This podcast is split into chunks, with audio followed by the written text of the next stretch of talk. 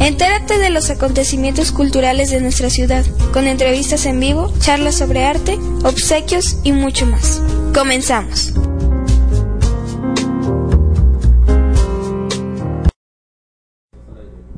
Iniciamos amigos en este su programa como todos los lunes, este lunes a las 7 de la noche, hoy lunes 11 de julio del 2016 su programa lienzo en blanco, este programa que nos permite tener un lienzo virtual totalmente puro, inmaculado, sin mancha, pero listo para recibir rayones, trazos, manchas, hacer eh, delineaciones con color, sin color, con esgrafismos, con lo que queramos, pero sobre todo con ideas, con ideas, con proyectos, con todo aquello que viene en la mente del creador con todo aquello, y estamos hablando del creador no nada más del plástico, sino que estamos hablando del creador en la música, en la escultura, en la arquitectura, en las artes plásticas totales, las artes escénicas, en todo lo que pueda llamarse arte, todo aquello que puede ser, puede sublimar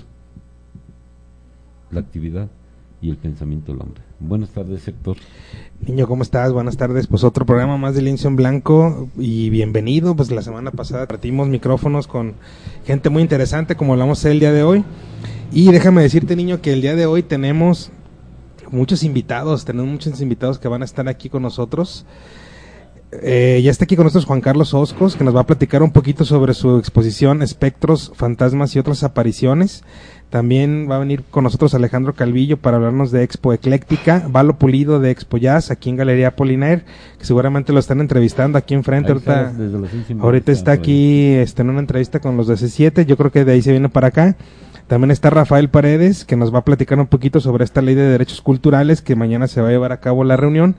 Y bueno, en la segunda hora vamos a tener eh, Del Arte Comparte con nuestra amiga Marisol López, que cada semana nos manda el audio y Waldo Aro de Tequila Blues van a estar presentándose el día 14, que es este próximo jueves, y Cristina Pérez Topete, que tiene una exposición que se llama Forma Corporis, pero es en Monterrey. Pero bueno, al fin de cuentas viene aquí con nosotros, nos va a platicar un poquito sobre esta exposición y pues invitarlos al que por ahí nos está escuchando desde Monterrey, le mandamos saludos y que vaya, asista a la exposición. También déjame decirte que tenemos un pase doble, ahora nada más un pase doble para el programa 5, ciclo Beethoven Integral de Sinfonías, que hoy se interpreta la séptima sinfonía. ¿Por qué nada más tenemos un pase doble? Bueno, porque la orquesta toca el jueves 14 eh, aquí en el Teatro de Gollado a las 20-30 horas y el domingo se van a México. Por eso es que nada más es un solo pase. Pero bueno, déjenme decirles, el programa está, eh, va a estar Egmont, obertura opus 84 de Beethoven, eh, concierto para piano número 5 en mi bemol mayor, opus 73, El Emperador, también de Beethoven.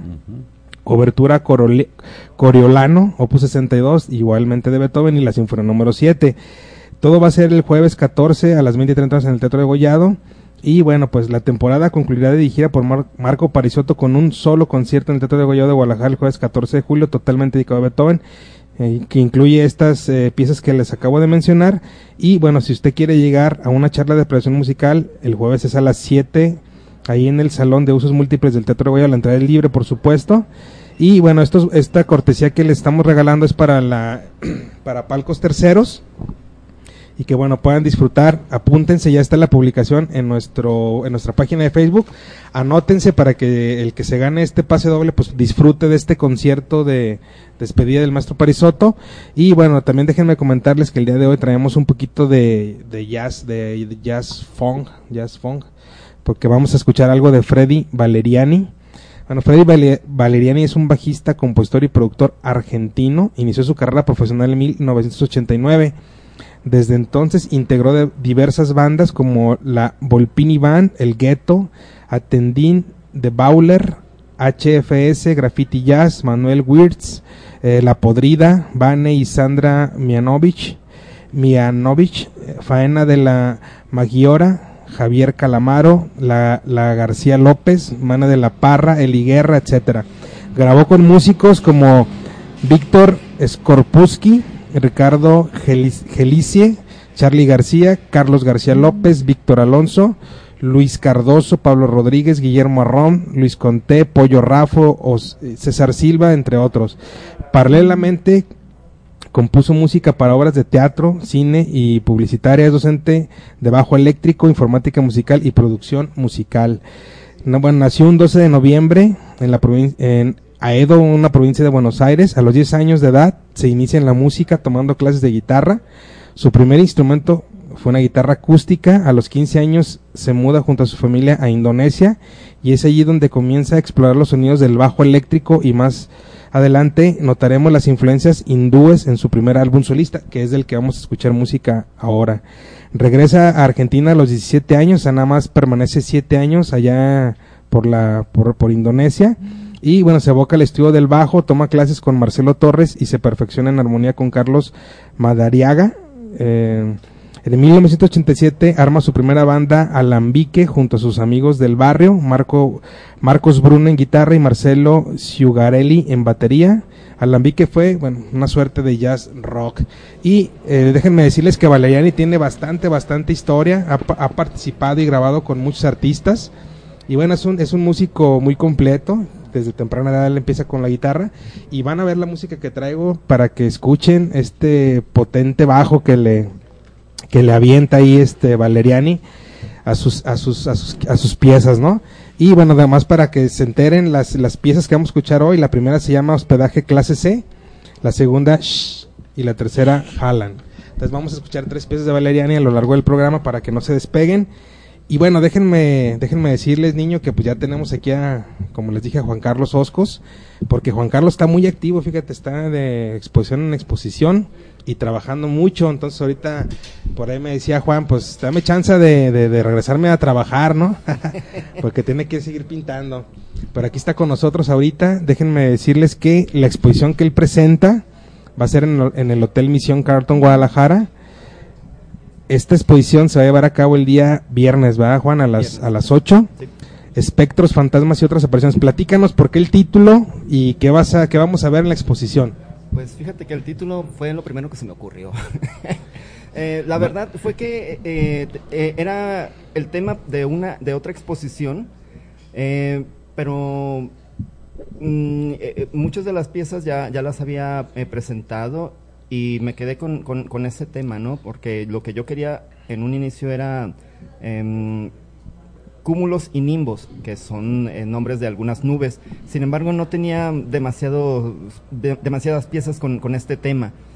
Y como muchas de mis piezas tenían eh, este aire espectral y fantasmagórico, eh, me decidí por este otro, porque creo que engloba un, un poquito mejor todas las piezas que llevo. ¿Todas son de nuevo, este, de nueva factura? La mayoría. ¿O traes algunas anteriores? En la mayoría son, son, este, nuevas. Este, yo creo que alrededor de 10, 11. Eh, las he presentado en una u otra ocasión, pero la verdad, eh, como han sido exposiciones colectivas y con muy poca difusión, eh, yo creo que la, eh, la, persona que vaya va, va, a pensar que todas son nuevas y, e inéditas, pero la verdad es que algunas ya las había presentado. Eh, y, sí, como dices, estoy trabajando. Eh, de hecho, estoy terminando alrededor de cuatro piezas. Eh, bueno, ayer las terminé. Hoy, retoco otras tantas. Y, bueno, a ver si puedo terminarlas el miércoles. De aquí al miércoles. Oye, como todos los pintores, ¿verdad? van a estar montando y él persiguiendo el cuadro que están poniendo ahí. Fíjate que es curioso, este, pero me llamó mucho la atención esto de que me dices de, de todos los pintores. En mi caso no, yo siempre trato de tener la obra ya lista. Sí, sí, sí, de hecho ya los últimos días ya simplemente estoy este, verificando las piezas ya están listas, las eh, fichas técnicas listas, el flete listo, todo, todo, todo. Incluso eh, me acerco de lo que es el martillo, clavos, nivelador, todo, todo, todo, te lo juro. Exactamente, así me gusta hacer este, siempre así pero este en esta ocasión eh, hace dos semanas me dijeron oye y si adelantamos tu expo dije, ah pues pues va ya tenía casi todo y pero solamente que algunas piezas no me gustaban las repinté surgió surgió como algo pues imprevisto también. Digo porque tú ya estabas programado para una fecha y, y de repente te dicen vente pues no noviembre no te adelantaron cuatro meses todavía está colgado. Y de hecho pensaba hacer al menos otras eh, ocho piezas de aquí a noviembre. Pero me dicen oye preséntala antes entonces no no no pude pintar esas ocho pero a, cambio pinté cuatro o sea se me hace porque son dos semanas sí, claro. está complicado, pero, pero la verdad es un reto que, que sé que puedo eh, dominarlo. Bueno, la inauguración va a ser el, Dice, el día un 15. espectro, un fantasma y un montón de apariciones. Exacto, sí, sí, sí. Así es sencillo. Sí, porque imagínate, ¿no? Te- sí, ¿Sabes qué? Que a veces trabaja, digo, trabajar bajo presión también a veces salen cosas padres, Sí, ¿eh? por supuesto. Tra- trabajas bajo presión y, y, este salen cosas inesperadas. ¿sabes? La, la mente trabaja también que en esos casos es más creativa. Fíjate que sí, de hecho, es. este, eh, acabo de llevar cuatro, eh, tres piezas al, al estudio en la mañana, que ayer retoqué, y de pronto me doy cuenta de que el barniz se- y con la pintura se corrió. Dije, eh, cualquier otra, bueno, yo, yo, yo lo vi desde de arriba hacia abajo y dije, bien, bien, bien, bien, bien, mal, aquí valió chetos. Pero lo veo y digo, no, se ve bien, así lo voy a dejar. Y es lo que dejé, o sea, ahí se ve un error, eh, como dicen, como dicen los Simpsons, ¿no? Se, eh, sucedió un Homero, que es lo que voy a dejar, porque me gustó cómo se ve, Sí. cómo quedó. Y eso fue eh, sin, sin la intención, pero se ve bastante bien y es lo que voy a dejar. Producto de la presión, se dice. Sí. Producto de la presión. Digo que finalmente es eso, ¿no? Estás tan apurado que haces cosas que... que tuvo una aparición ahí ya. Sí, sí, sí, un- un- una epifanía. Así es. Bueno, fíjate que les comentaba que el, el, el, el 15 es viernes, por supuesto. A las 8 va a ser el coctelito de inauguración. Me imagino que van a ofrecer un cóctel, ¿no? Sí, pero va- va- vamos a sacar a todos los cazacócteles porque ya los tenemos ubicados y eso no los vamos a permitir. No van a. Vamos a casar a todos los ca- Oye, eso está, eso está bien, ¿eh? Sí, a, sí, los, sí, no, oye, ya. a los, a los Me, cazacócteles. me- me tocó una vez, ah, bueno, cu- cuando estabas acá con, en, en Miscuacali, me tocó en una ocasión que Francis amablemente me, me invitó a hacer una exposición y pues ya estábamos todos los invitados, ya se hizo la inauguración, eh, se eh, compartió el, el brindis, el cóctel y nos sentamos ahí en, en el jardín, en, en- en la- en el patio. Llega una pareja y ni siquiera fue discreta, directamente se fue a la mesa de, de bocadillos y ni siquiera agarró un vaso, agarró una charola, agarró una charola con churros y se fueron a sentar a- a- al jardín. Digo, no tengo ningún problema cuando sucede, eh, bueno, se te antoja un refresco, pues vas por uno, pero llevarte la botella y los vasos como que... No, Que ya, como que ya es, eso, sí, es- eso son los chupacocteles, cabrón. No, o sea, Esos ah- no tienen vergüenza. Ca- En esos casos hasta quisieran tener dos, tres, cuatro manos, ¿verdad? Sí, Para llevarse un sí. pinche vaso en cada mano y vámonos. Son, son, los chupacabras de, la- de, de las inauguraciones. De las Sí, inauguraciones. sí, sí, me ha toca- ya, ya sé de varios en que ya los han sacado. Y Sí, ya, ya- algún día me va a tocar a mí el gusto de, señores, por favor, acá está la puerta. Te lo juro. Sí, no, lo que pasa es que, bueno, su mira, vasito y su co- y ya. Sí, sí, adiós. que les vaya bien. uno y los encaminamos, ¿va? Bueno, pues va a estar, ahí está, el 15 de julio a las 8, ahí está Juan Carlos Oscos, va a estar ahí en el Hotel Misión Carton, Guadalajara, ya nos platicó un poquito lo que vamos a ver. Alrededor de unas 10, entre 10 y 15 piezas son los que vas a presentar. Alrededor de 20 piezas. Alrededor de 20, mediano y chico formato, ¿ah? Eh, es media, es pequeño formato y gran formato. Ah, La más grande mide uno, 1.50 por 1.20. Por supuesto, todas a la venta, que Ah, claro. nosotros vivimos de este asunto, entonces pues compren, compren obra, Sí, ¿va? aunque todas son caras, de hecho. No, no, pero déjate de lo caro, el que le gusta y tiene No es la lo que facilidad. cuestan, es lo que valen. Lo que tiene valor no no es caro. Así es, lo que tiene valor no es caro. Y, y además, además, este, comprar una obra de arte, digo, eso te da Ah, sí, claro. pues, mucha plusvalía, ¿no? Al fin de cuentas. Amigos, también les comentaba que está aquí en la mesa con nosotros nuestro amigo Rafael Paredes, que nos va a platicar un poquito sobre esta eh, ley de derechos culturales. Mañana va a haber una reunión. eh, que nos platique el Rafael, platícanos de qué se va a tratar el asunto, quiénes están invitados, los que nos están escuchando ahorita, si quisieran asistir, qué onda, qué hay que llevar, a qué horas hay que llegar, todo, todo. Bueno, no va a haber cóctel. Para que, Para que ni, Ya los ni corrió, ya los corrió de volada. para que si es por el cóctel, pues. No Bueno, vayan, pero va a ser ¿eh? en Café Benito, ahí en, en- a un lado del árbol. Entonces, bueno, si quieren cerveza, pues pasan a la barra, Ahí ¿verdad? se, ahí se pagan sus Y la compran. Ajá, y la compran. Este, mira, es muy, es muy, bueno, primero muchas gracias por, por invitar, para hacer la invitación más amplia, porque justamente de eso se trata. Ahorita, eh, en estos días, se están llevando a cabo eh, reuniones en diferentes partes del país para, eh, ahora sí que presentar ideas que ayuden a la redacción de la Ley General de Cultura a nivel federal. Es un tema por demás importante. ¿no? En México no tenemos actualmente una ley de cultura. Tenemos una serie de leyes de diferente tipo y reglamentos eh, que en su conjunto son el marco normativo de la, de la cultura en México, pero tal cual una ley de cultura no tenemos. Ahora con la reciente creación de la Secretaría de Cultura a nivel federal, pues se abre la, la puerta para empezar a discutir una ley de cultura y el problema es que se está haciendo de manera eh, no tan abierta y no tan transparente, ¿no? Es, Parcial y oscura. Unilateral. Es difícil participar, ¿no? Es difícil participar, pongámoslo de esa manera.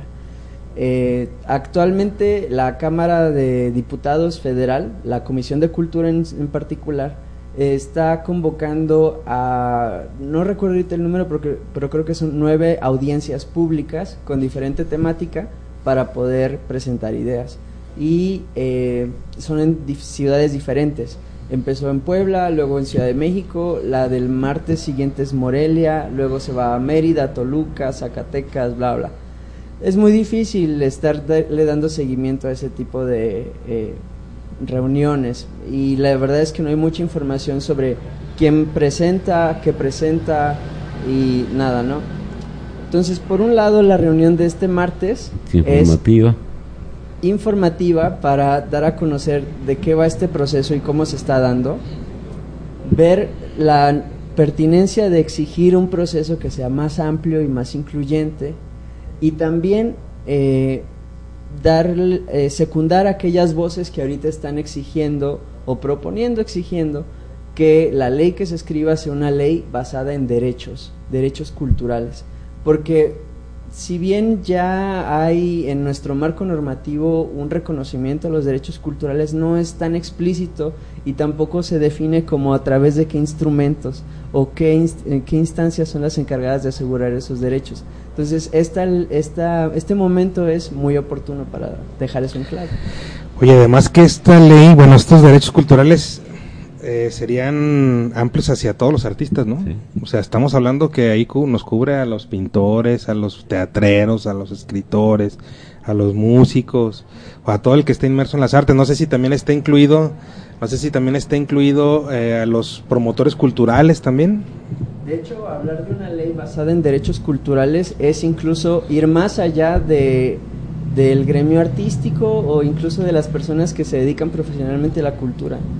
Es hablar de que nuestro México es plural, diverso, ¿no? Entonces, todos tenemos que ver con la ley de cultura, no importa si nos dedicamos a las artes o no nos dedicamos a las artes. Siempre y cuando estés dentro de la cuestión cultural, ¿verdad? Todos estamos en la cuestión cultural. Es que nadie se salva de estar en la cuestión cultural. Todos somos diversos, ¿no?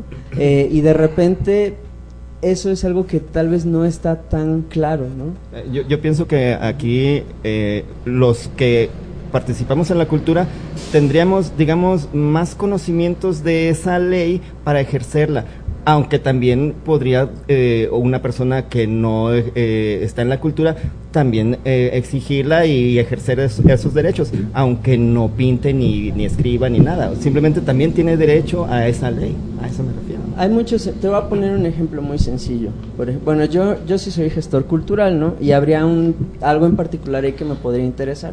Pero si yo no lo fuera, por ejemplo, yo soy gay. Entonces, una ley de derechos culturales tendría que reconocer, por ejemplo, el valor que hay en, en la diversidad sexual, que también tiene un eje cultural. Entonces, todo lo que tiene que ver con cultura LGBT debería ser algo promovido por el Estado, ¿no? O sea, no solo el tema de respeto, sino de el valor de y así también alguien que es afromexicano, indígena. Sí, de otra raza, de otra religión, eh, incluso. De una cultura rural, de la del norte, de la del sur. Es que nadie escapamos de eso, ¿no? O sea, a todos nos cubre, más bien. A todos nos cubre. Entonces, es por eso la importancia de darle este enfoque a la ley de cultura, que claro, tendrá que hablar de, del tema artístico, pero no exclusivamente del tema artístico. Bueno, aquí entonces eh, hablamos de la ley cultural, hablando de Cultura general. Cultura general muy amplio, es mucho más amplio que el arte como yo creo que la cultura es el alma de todo el pueblo. Entonces, llámese, si eres mixe o eres este totonaca o eres eh, tapatío, que puede ser otra etnia, ¿verdad? Este, podríamos tener la etnia eh, joven, viejo, este, o sea, y tienes un bagaje, ahora sí le voy a poner la palabra, cultural, un bagaje que te da la misma población, la, tu misma historia y tus antecedentes y tus gentes que te precedieron, tú traes, eres una suma de, ese bagaje, de esa suma de todo, de todo tu entorno, de todo lo que, eh, que puedes absorber como esponja durante tu vida. Entonces, yo creo que eh, no estaríamos ni una sola persona fuera de esa ley. No debemos estar, no debemos estar. ¿Sí? Y los artistas con su, ¿cómo se llama? Enfocados. y bueno, si vas a proteger a, la etnia fulana tal que ya no se protege, pues hay que protegerlos también, como en lo general, también en lo particular, porque de repente hay valores que se van a morir. te vas a Yucatán y hay muchas etnias, o aunque todos puedan ser lacandones o mayas y demás, pero puede haber alguna etnia que se está muriendo y se está muriendo su cultura ese bagaje que traen en ellos se va a morir, se va a morir porque quedan 200 gentes de esa etnia.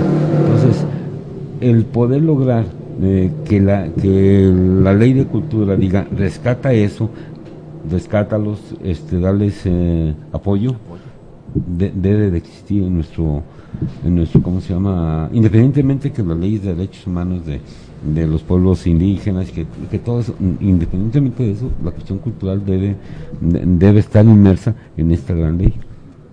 Oye, imagínate qué pasó, ¿te acuerdas hace poquito que sonó el caso de la francesa esta que ah, se apropia de los de, de la vestimenta de los huicholes y la patente en Francia? O sea, esto es un problema de cultura, ¿eh? ¿Por qué? Porque la, los, los huicholes como, como raza étnica, como raza eh, indígena, vamos eran, a decirlo. Eran los vestidos guerrerenses del centro. Exactamente. Eran los vestidos guerrerenses, los blancos esos tejidos.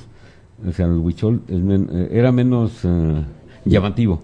Era más este como de organza y todos esos tejidos y los empezaron a hacer ahí en, en, Europa y los empezó a vender con su firma. Sí, los, los copias, eran copias, Eran copias de los de aquí, o sea, eran copias de los... Entonces, internacionalmente, pues, eh, y hablando culturalmente, debe de poderse hacer algo, ¿no? Para que esto esto no suceda. Imagínate, pues es un pla es un plagio, un robo a nuestra cultura. Sí, pero, pero de pronto bien, de pronto vienen las, las apropiaciones, las este, eh, las interpretaciones y dices, bueno, ¿dónde es plagio y dónde es interpretación?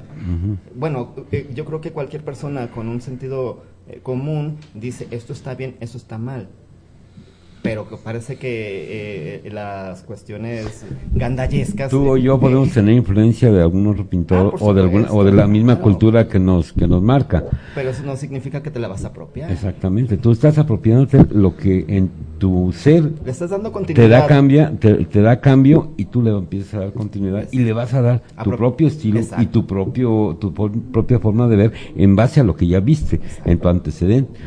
Nadie todos somos la suma de lo que hemos visto. Nadie inventamos el agua tibia. Nada, nada. ya estaba tibia porque el sol les pegaba todo el día. Rafa, platícanos uh, un poquito sobre, eh, bueno, así en rasgos generales, eh, la orden de así algunos puntos que se van a tratar en específicos y quiénes son los que van a participar. ¿Sabes alguno de los nombres de los participantes, oponentes o que van a decir, sabes qué, esto, esto, esto? Mira, te platico brevemente. Esta iniciativa de entrada la estamos eh, empujando eh, tres mm, organizaciones, por decirlo así, pero digamos solo en este inicio. Ojalá que el martes se sumen muchísimas, ¿no? Eh, por un lado es Abarrotera Mexicana, que es el colectivo al que yo pertenezco. Por otro lado, la Red Cultura Viva Comunitaria, que es una red de organizaciones de base culturales de base comunitaria que está en México y en varios países de América Latina. Y Wikipolítica, que es esta plataforma de, hacer política desde la ciudadanía que impulsó a Pedro Kumamoto. Eh, entonces, entre nosotros tres estamos empujando esta, esta iniciativa. Lo que queremos este martes es, uno, informar eh, sobre el proceso de la ley, porque seguramente hay muchas personas que no estamos enteradas de, de que se está discutiendo la ley general de cultura y qué implicaciones tiene. Entonces, primero informar. Luego, eh, poner en la mesa la pertinencia de exigir una ley con enfoque de derechos y exigir un proceso más abierto y más incluyente de discusión. Y luego también queremos proponer el, desde el martes ya empezarnos a organizar en tres frentes. Un frente de análisis para poder redactar una, una, propuesta muy clara, eh, un frente de comunicación para poder ahora sí que llegar hacerle llegar esto a más personas y un frente de movilización para aprovechar justamente que en el seno de esta discusión habemos muchos artistas y muchos creadores para utilizar esas herramientas creativas que tenemos, pues para ahora sí que movilizar esta iniciativa y que al final sí se vea reflejada en la ley, ¿no? A la hora de que ya quede plasmada. Bueno, pues va a estar interesante la charla. Mañana váyanse ahí al Café Benito, que es ahí en el Centro Cultural Larva, ahí ubicado en Juárez y esquina Donato Guerra. Sí, sí, esquina Donato Guerra, no. Esquina Juárez, esquina Ocampo, Ocampo perdón. Sí, sí esquina Ocampo, entonces para que vayan en el Larva, para que no se la pierdan, es a las 7. 8. A las 8, para que vayan con sus propuestas. ¿Quiénes están invitados? Todos, porque todos estamos dentro de, esta, de este tema. Todos están parte de ahí. Y, y, es muy interesante que por favor asistan artistas, asistan periodistas, comunicadores populares, comunicadores digitales, eh, ciudadanos, funcionarios, abogados. Mientras más inteligencia colectiva podamos sumar a esta iniciativa, va a salir mejor. Bueno, pues ahí está la invitación, niño, para 8 de la noche, Café Benito, ahí en eh, Ocampo, esquina Avenida Juárez, ahí en el, café, en Larva, Centro Cultural Larva. Y bueno, ya saben para que asistan. Y también el viernes, Juan Carlos, por ahí te vamos a visitar. Este, eh, en el Mission Carton. En el Mission Carton, Hotel Mission Carton a las 8 de la noche también es ahí el, la inauguración, toda la venta y este, pues bueno, pues ahí está. Llévenselo ya. porque pongan a pintar más a Juan Carlos. Así es, llévense los cuadros para que haya, haya que... se sienta solo en el estudio, sin ninguna sola hora. Así es, bueno Juan, gracias por haber estado aquí, también, también a Rafa que vino aquí a darnos la información y déjenme decirles que nos manda saludos, saludos a todos, dice Lucy Silva. Y también nos manda, dice Miguel Ángel eh, Ávila Avilés, se apunta para el pase del día jueves, ya estás anotado, Miguel Ángel. Y saludos, Yoli, mal, más saludos, Yoli, que también nos está escuchando. Gracias, Yoli, saludos. Y este, vamos a ir a un corte ahora sí, vamos a ir a escuchar una canción que se llama Hospedaje Clase C, que es de este, de nuestro amigo Freddy Valeriani. A ver, qué, a ver qué les parece Jazz Funk, escúchenlo, aquí que nos le suba todo lo que da Humberto y regresamos en breve para continuar con más invitados. Vamos a un breve corte y regresamos.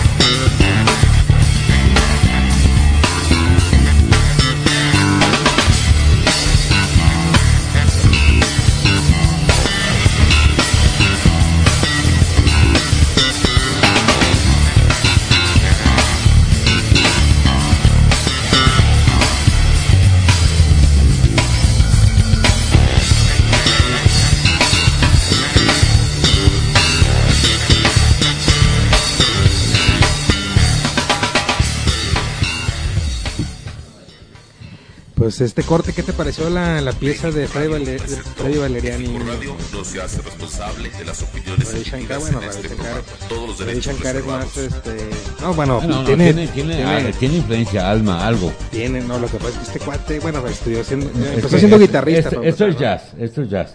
Pero el, la influencia y el guitarreo ese parece música hindú. Fíjate cómo este cuate, eh, de empezar con la guitarra a los 10 años, empezó a tocar la guitarra y después se interesa por la música oriental, pero se enfoca en el, en el, en el punch del bajo y se dedica a esa onda, ¿no? Del bajo, pero le empieza a dar así como este estilo medio orientalón a la, a la cuestión. Muy... muy- Encuentra el sonido. Sí, y además... Encuentra pues, el sonido excelente- y es el que le gusta y es el que le da ah, sentido a su música. Oye, no por nada, muchos, muchos, muchos de los artistas que con los que ha participado, pues les ha gustado la onda que él trae, ¿no? Porque sí, de- es muy bueno este argentino, ¿no? Argentino. Sí me sirve para pintar, ¿eh? Ah, claro, por supuesto.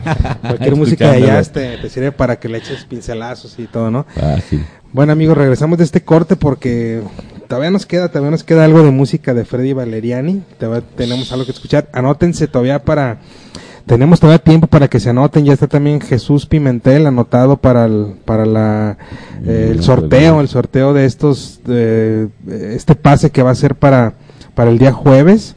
Edgar Daniel Mercado Espinosa, eh, y Miguel Ángel Avilés, que ya dijimos que ya estaba anotado Miguel Ángel. Y pues se siguen anotando para que por ahí al final a ver quién se, quién se va el jueves a escuchar a la orquesta. Porque el día domingo se van a la Ciudad de México, la orquesta no va a estar aquí en el Teatro de Gollado. Entonces pues para que aprovechen.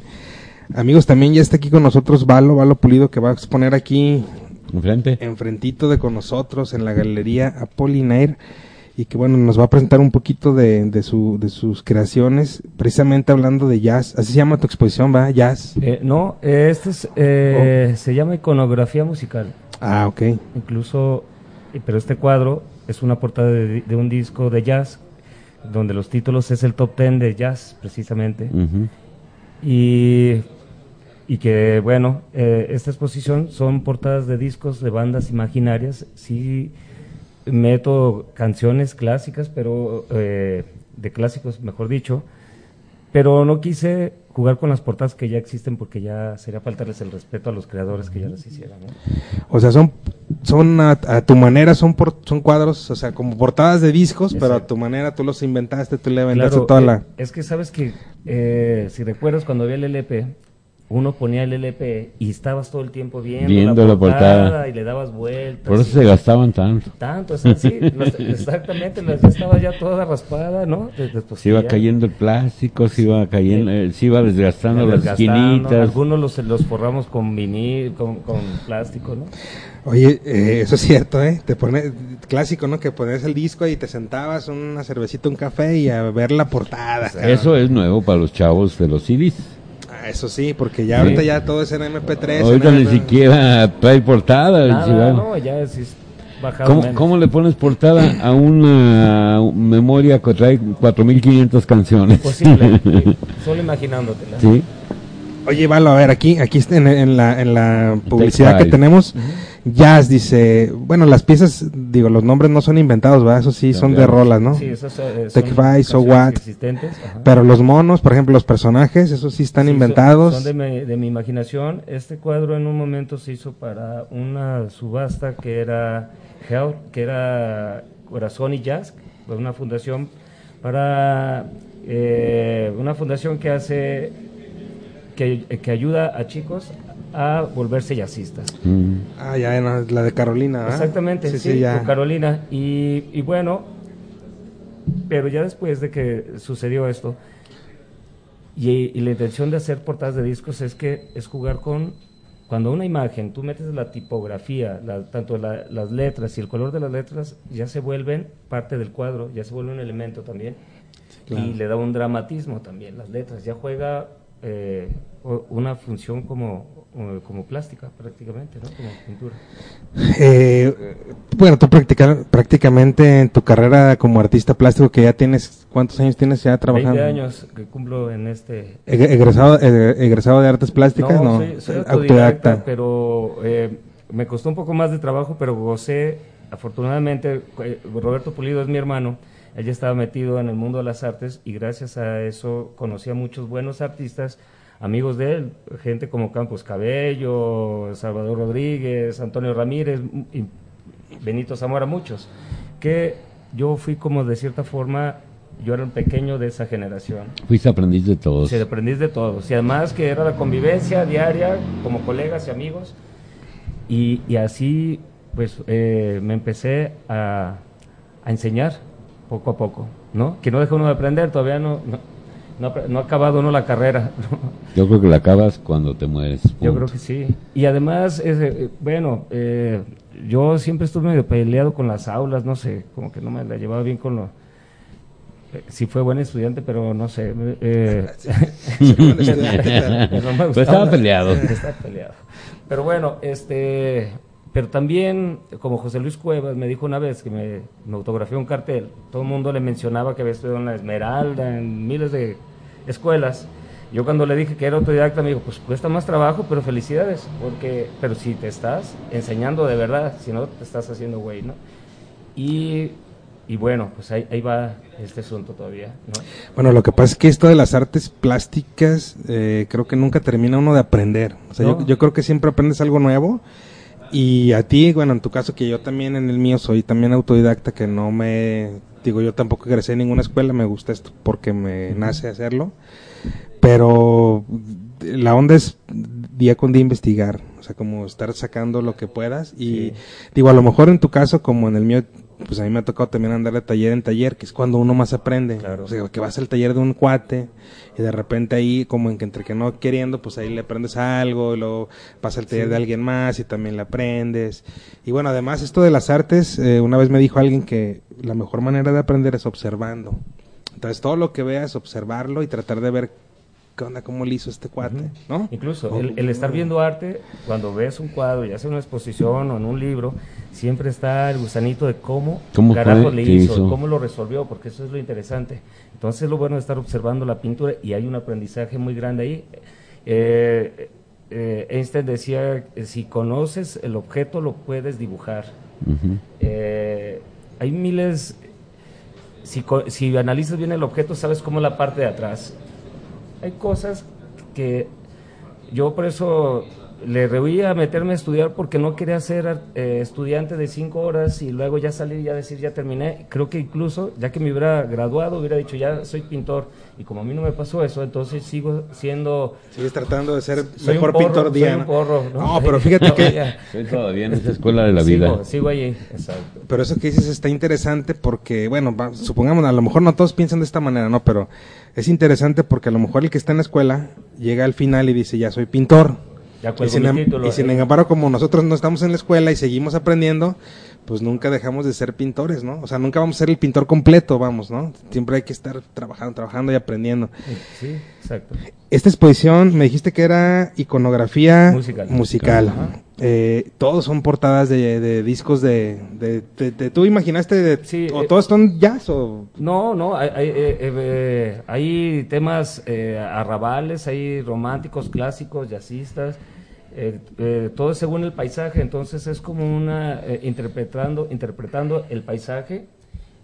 hay un hay no no digo que sea hay un cuadro que sea taurino, pero porque no es ni antitaurino ni protaurino, pero es el toro pan francés que mandó a pan al otro lado, pero esa es la historia de ese toro que como él la libró y tiene el indulto, pues entonces se lo ve desde otra vista, pero si tú le pones alrededor I was thinking about you, y pones pan francés con letras rosas, le, quitas el dramatismo y lo agresivo que podría ser. O sea, para que nadie se sienta herido. Le hace la visión. Ajá, sí, solamente. Oye, pues 20, años en la plástica, pues ya es algo, ¿no? 20 años trabajando.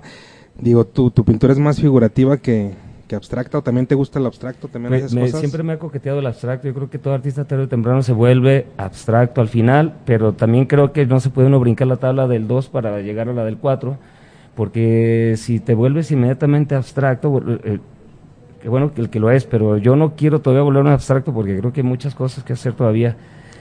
Mucho que explorar en, la, en la, figura. En la figura, sí. En el objeto, como Incluso en, en, esta, esta exposición para mí es un capricho de hacerlo porque incluso, afortunadamente, como las, las portadas son infinitas y los temas son muy variados, me doy el gusto de pintar la temática que yo quiera. Y, yo choco mucho con estar casado con una temática como que si pinto puras manzanas soy fulano, si pinto puras sillas soy fulano.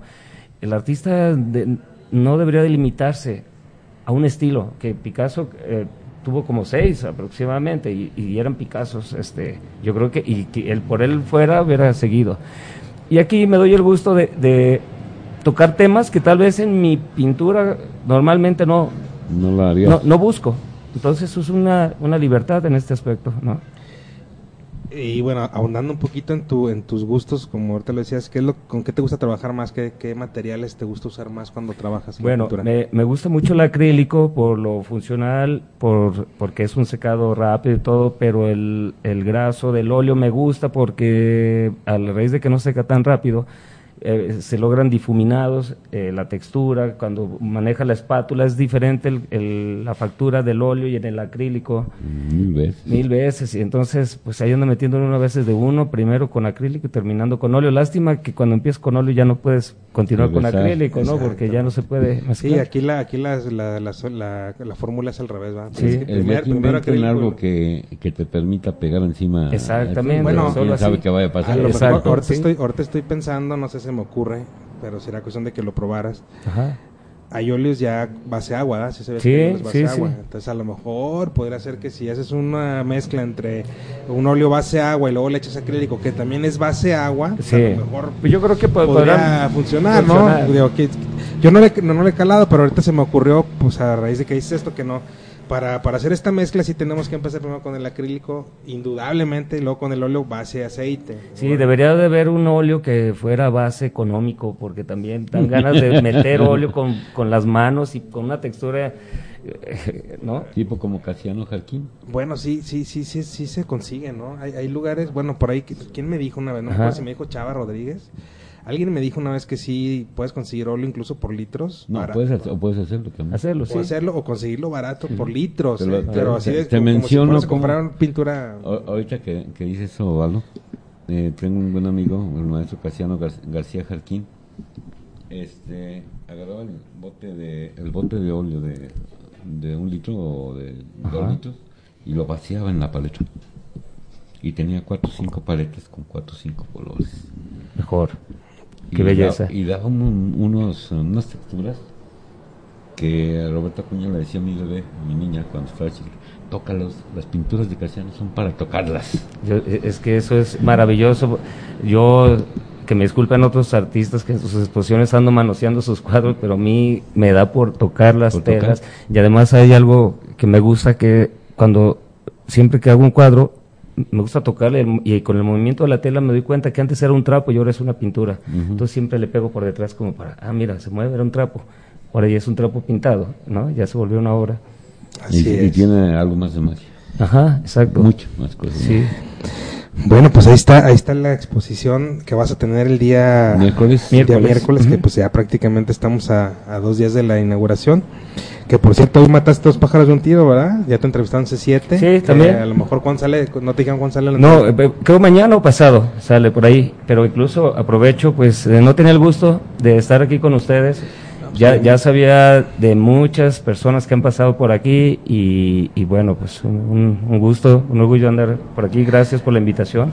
No, pues ¿no? aquí están las puertas abiertas cuando tengas eventos. Cada vez que tengas evento, vente. Gracias, ya sé que desde su trinchera están aquí con su fusil en mano, entonces pues muchas felicidades. Sí, no, no, aquí nos ha tocado tener de todo, ¿verdad? A Fernando ya vamos para tres años en mes que entra. Ah, no, ya. Ya, ya, casi, ya. Ya, ya casi ya ajustamos tres años con el programa, que el Linson Blanco pues, se inició, este así, invitando mucha gente, ¿no? De que de repente, sí, de repente, se pasaba la voz y luego al rato nos mandaban a otra gente y bueno, hemos aquí recorrido yo creo que artistas de toda la, todas las tallas, yo creo, ¿eh? hemos tenido gente incluso hasta de otros países, ¿no? Sí. Porque una vez vino Ainhoa Canta la Piedra, no sé si la conoces, Ajá, una chava sí. que canta pues es pop, ¿no? Pues Claro. pop. Y la Bajándose chava el avión bajándose el avión llegó aquí, aquí. al programa. Bueno, aquí no estamos en este, en este Estamos espacio, estamos en- otro espacio, pero pero llegó del aeropuerto al programa y se la pasó bien, ¿verdad? Porque Bien. luego incluso hasta nos- me acuerdo que como yo a mí me habían dicho que iba a venir ella, entonces pues yo me dediqué a investigar un poquito de, de, de- de- de su ¿De quién historia, era? quién era.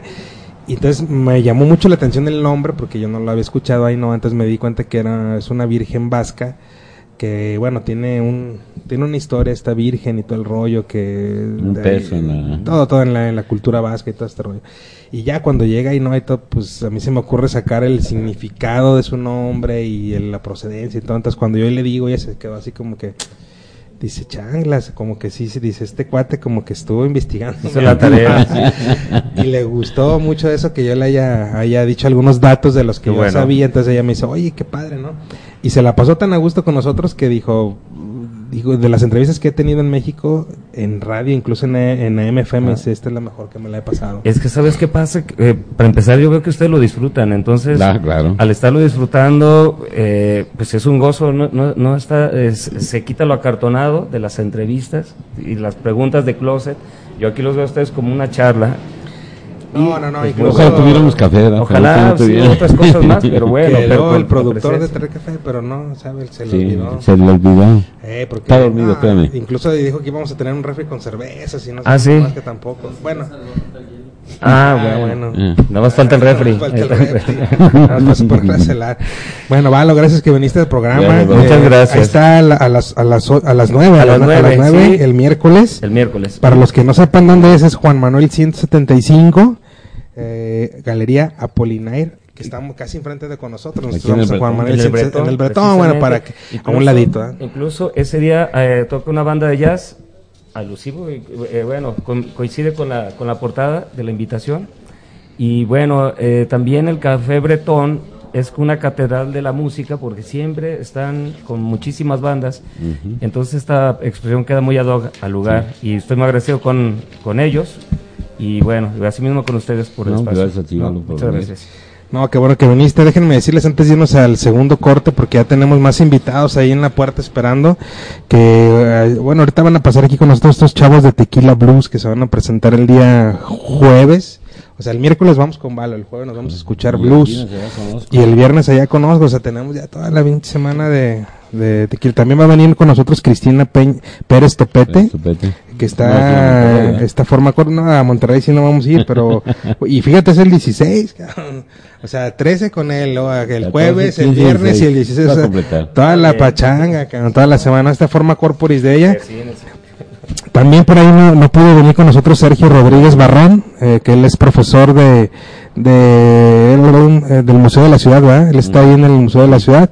Y bueno, pues no pudo estar con nosotros. Va a haber un recital de alumnos de violín, eh, que prácticamente ya fue el recital, ¿verdad? El, dos, fue el, día 13. El día 12, 12, 12, es mañana. mañana. Mañana. Mañana, ah, pues viene desde mañana el recital y ahí nos vamos, ¿no? Hacemos un Via Crucis. Eh, también les quería comentar que eh, más o menos para que sea una idea así rápido de los museos gratuitos en la ciudad.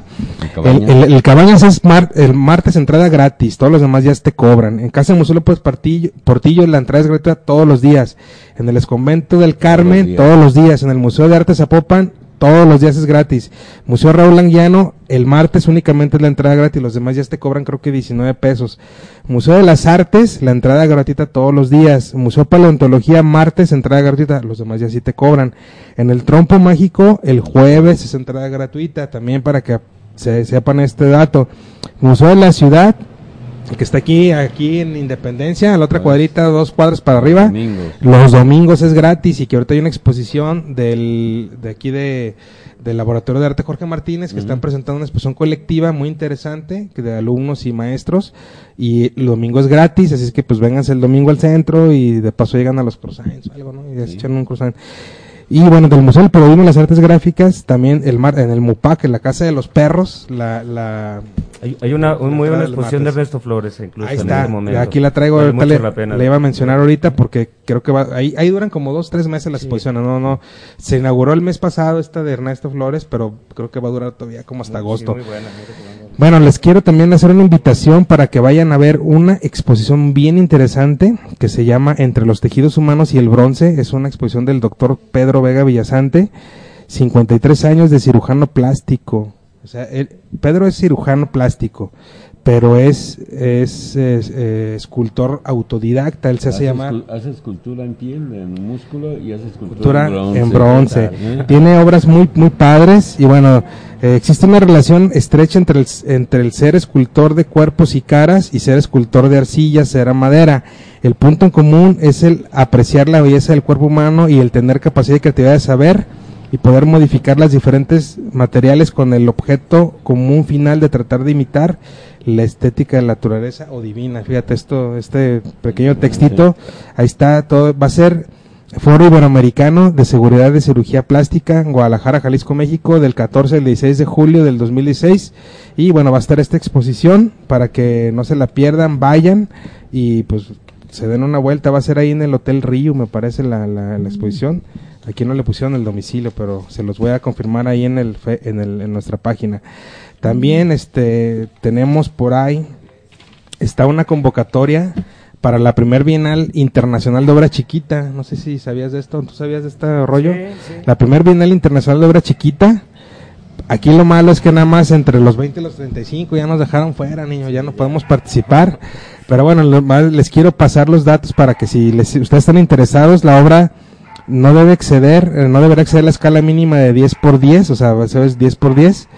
Y de ahí, este, la obra debe, si usted quiere participar, ahí están las bases. Eh, para que vayan a, se vayan ubicando, se pueden meter al Facebook, así se llama Primera Bienal Internacional de Obra Chiquita en Facebook, para que se ingresen, ahí están las bases, o también pueden contactar, eh, si quieren, bienalchiquita.wordpress.com o bienal, eh, bienal o ch, bien, bienal och 2016 arroba gmail.com también es un correo. Y en Facebook los encuentran como bienal bienal de obra chiquita si vienen. Para que si quieren participar nomás que, pues, que tengan entre 20 y 35 ya nosotros ya nos dejaron fuera. Mayagüel está ahí en, el, la Secretaría de Cultura Instituto Nacional de Bellas Artes ahí en el CEDAR José Clemente Orozco que está ubicado ahí en la Galería Espacio Azul. Es eh, calle Independencia 947 está la exposición de Mayagüel hay muchos artistas ahí que están participando la de Sálvese quien pueda la, la, exposición que les decía que está en el Museo de la Ciudad, en Independencia 684. Y la exposición es del 10 de junio, que ya se inauguró, hasta el 28 de agosto. O sea, todavía tienen todo el mes de julio, todo el mes de agosto para ir a ver esta exposición de Sálvese quien pueda. Son más de 25 artistas, no los nombro ahorita para no hacernos este tanto bolas, pero bueno, vayan a verla. Está padrísima la exposición. El vaso del alma del maestro Miguel Ángel Gutiérrez, de Ángel Gutiérrez, que estuvo aquí en el programa también, ahí en la, en la Gran Logia Occidental Mexicana, que el domicilio es López Cotilla. 111, a cuadra y media de esquina casi con Molina. Así es. Antes de que vayan a Convalo a su exposición, pueden escuchar los clásicos con el maestro José Luis Perales aquí en MéxicoRadio.net. Mañana empieza el miércoles de 7 a 8 los clásicos, así se llama el programa, con, con, con, con José Luis Perales a la dirección. ¿Qué más? Eh, mañana martes inicia de 8 a 9 del erotismo al neurotismo. eh, con Juan José Lamas y Francisco Leonel. Este programa va a estar padre. Poesía pura. Órale. los payasos que viven con nosotros también mañana ya tienen ah, de Vivir para reír. Ellos ya, empezaron desde la semana pasada a Vivir para reír, martes 7 a 8. Martes 7 a 8, martes 8 a 9 está del erotismo al neurotismo. y, el, y, el, miércoles a las 8 a las 7, ¿verdad? Miércoles a las 7, los clásicos con José Luis Perales. Homónimo. se viene a la exposición con Valo. Ok, vamos a ir un corte, amigos, no se vayan. Valo, gracias por haber estado aquí. Nos, vemos el miércoles y vamos a escuchar esta canción que sigue de nuestro amigo Fedri Bailene que se llama... No te desconectes. Vamos a un breve corte y regresamos. 嗯。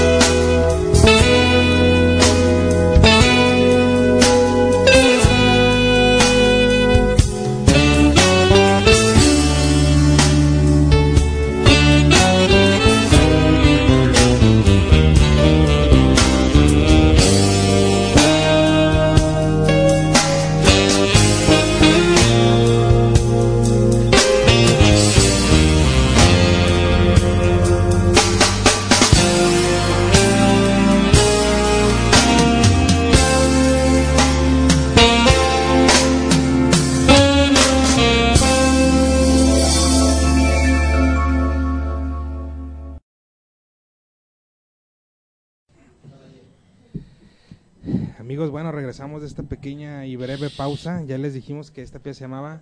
Se llama la pieza. Estamos escuchando música de Freddy Valeriani, este eh, compositor, eh, intérprete, músico, bajista de phone jazz con música oriental. No, está, está padrísima la música de Freddy.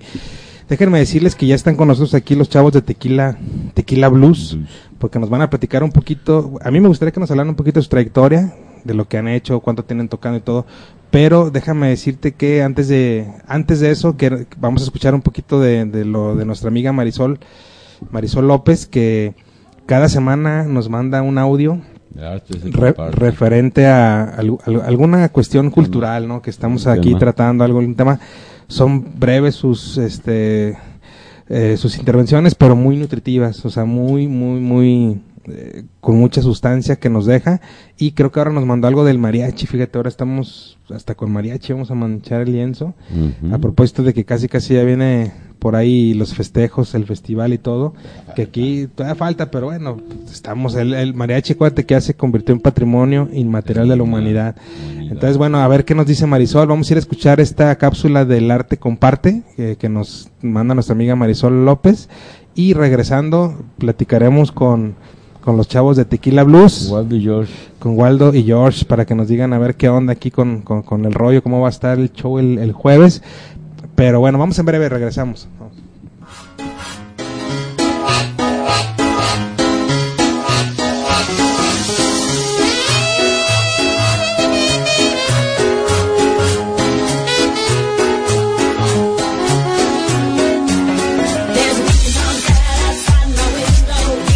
El lienzo en blanco presenta. Del arte comparte. Escucha. Guarda en tu mente el conocimiento y ábrelo a la imaginación.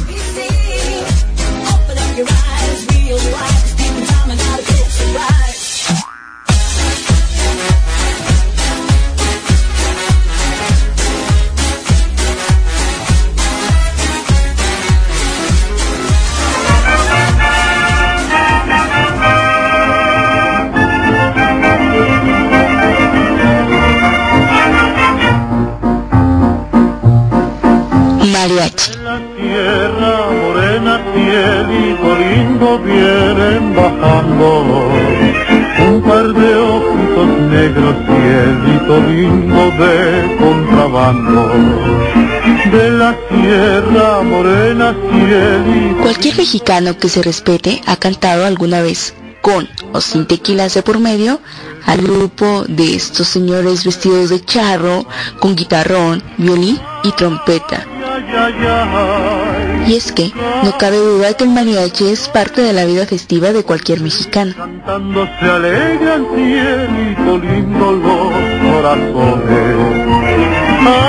El término mariachi es de origen incierto, pero se cree que se trata de una palabra coca con la que en la Nueva Galicia los indígenas de Techalutla nombraron a un tablado de madera en el que realizaban sus bailes o zapateados.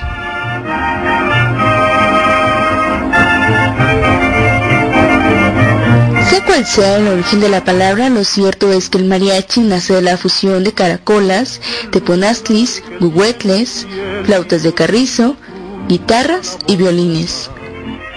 En tanto se dio este mestizaje instrumental, en 1695 los cocas inventaron la vihuela y con posterioridad el guitarrón, que sustituyó al laúd y al contrabajo de los españoles respectivamente. Se sabe que para la década de los 30 del siglo XIX había en Coculán al menos dos mariachis, el Coculán y el Chivatillo, de los que surgió el mariachi Salinas, patriarca de los grupos de cuerdas que tocan música vernácula. Gracias a sus instrumentos se componen por dos violines, una vihuela y una chirimilla. A finales del siglo XIX fueron variados los mariachis que se dieron a conocer en Cocula y en Tecatitlán. El desarrollo del mariachi abarca principalmente los estados mexicanos de Nayarit, Jalisco, Colima, Michoacán, Zacatecas y Aguascalientes. Siempre que te enamores, mira. Se dice que en 1896 el mariachi llegó a la Ciudad de México en cuerdas y voz del grupo de José García. A principios de los 20, el mariachi del Cirilo Marmolejo impuso el traje de charro en su conjunto musical y a partir de entonces varios grupos lo imitaron. El mariachi cuenta con dos manifestaciones reconocibles. El denominado tradicional, que conserva el atuendo típico campesino y la instrumentación con la cual se desarrolló desde la época novohispana, y el moderno basado en el primero. Hasta la década de 1930 incluyen en su repertorio rancheras, corridos, guapangos, sones jarochos, valses mexicanos, es decir, música tradicional y regional mexicana. Posteriormente se adoptó el bolero, constituyendo el bolero ranchero y en la actualidad se interpretan éxitos de los cantantes populares y en ocasiones hasta baladas y cumbias. En la época contemporánea hay cerca de 30.000 músicos dedicados a este género, pero se encuentra ampliamente extendido entre Estados Unidos y una gran presencia de agrupaciones de mariachi en decenas de países. Se sabe que para la década de los 30 del siglo XIX había en Cocula al menos dos mariachis, el Coculán y el Chivadillo de los que surgió el mariachi Salinas, patriarca de los grupos de cuerdas que tocan música vernácula. Gracias a sus instrumentos se componen por dos violines, una vihuela y una chirimilla. Mis padres y mis hermanos de mis Algunas de las piezas más reconocidas a nivel internacional del mariachi son México Lindo tema que ha traspasado fronteras en la gran voz de Jorge Negrete. Para ponerme a llorar. El Rey, una de las casi 300 canciones creadas por un jovencísimo José Alfredo Jiménez.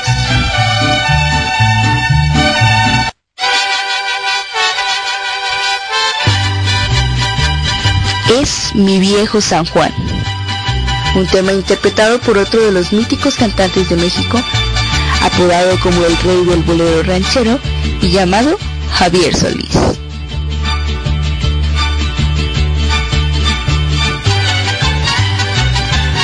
Ángel el intérprete de éxitos como Estos celos, La derrota, El último beso, fue el que hizo que este tema se convirtiera en uno de los grandes, el charro de buen Vicente Fernández.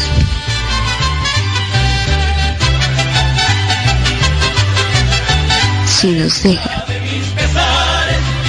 Una de las mejores canciones de la cantante española, pero con corazón ranchero, Rocío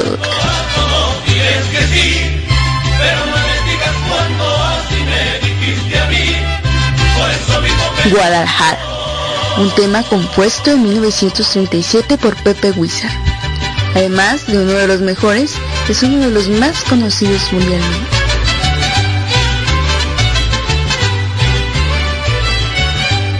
El Son de la Negra.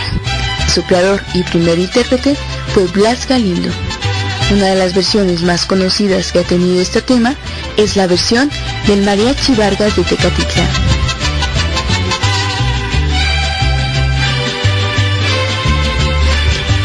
Cielito Lindo, creado a finales del siglo XIX, interpretada por Pedro Infante.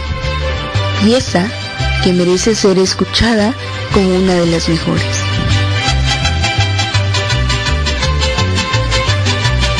Que te vaya bonito. Aunque muchos la han interpretado, destaca este tema en la voz rota de la gran Chabela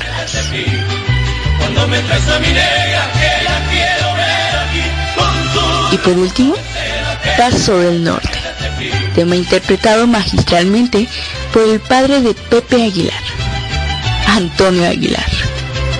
Una fantástica canción que llega a la...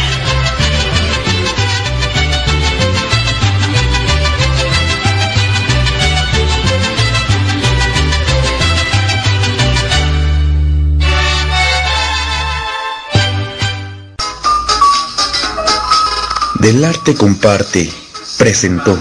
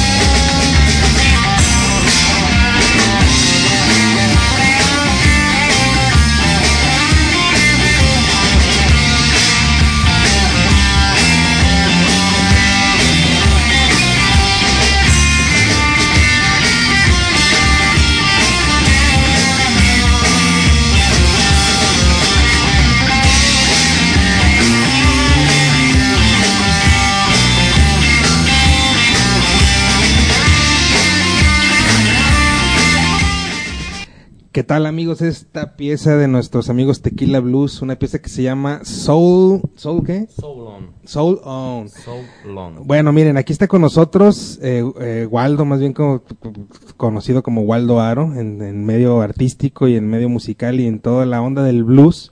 Y también está George, George Beitia. George, ¿cómo estás? Buenas noches. Waldo, también. Antes que nada, muchísimas gracias por la invitación y pues contentos de estar con ustedes y esperando que sea esto una plataforma de impulso al blues y para eso estamos para, para echarnos la mano y darles las gracias de antemano. Bueno, pues qué bueno que vinieron, Waldo también, hay que pegarse un poquito el micro. Hola, señor Enes, buenas tardes, noches aquí, pues contento por la invitación, Héctor, ¿qué tal? ¿Cómo están? Oye, pues, este, dime, te escucho. Esta rola con un buen ponche, ¿eh? Sí, fíjate, esa rolita este ya tiene, yo creo que fue de los primeros inicios de Tequila.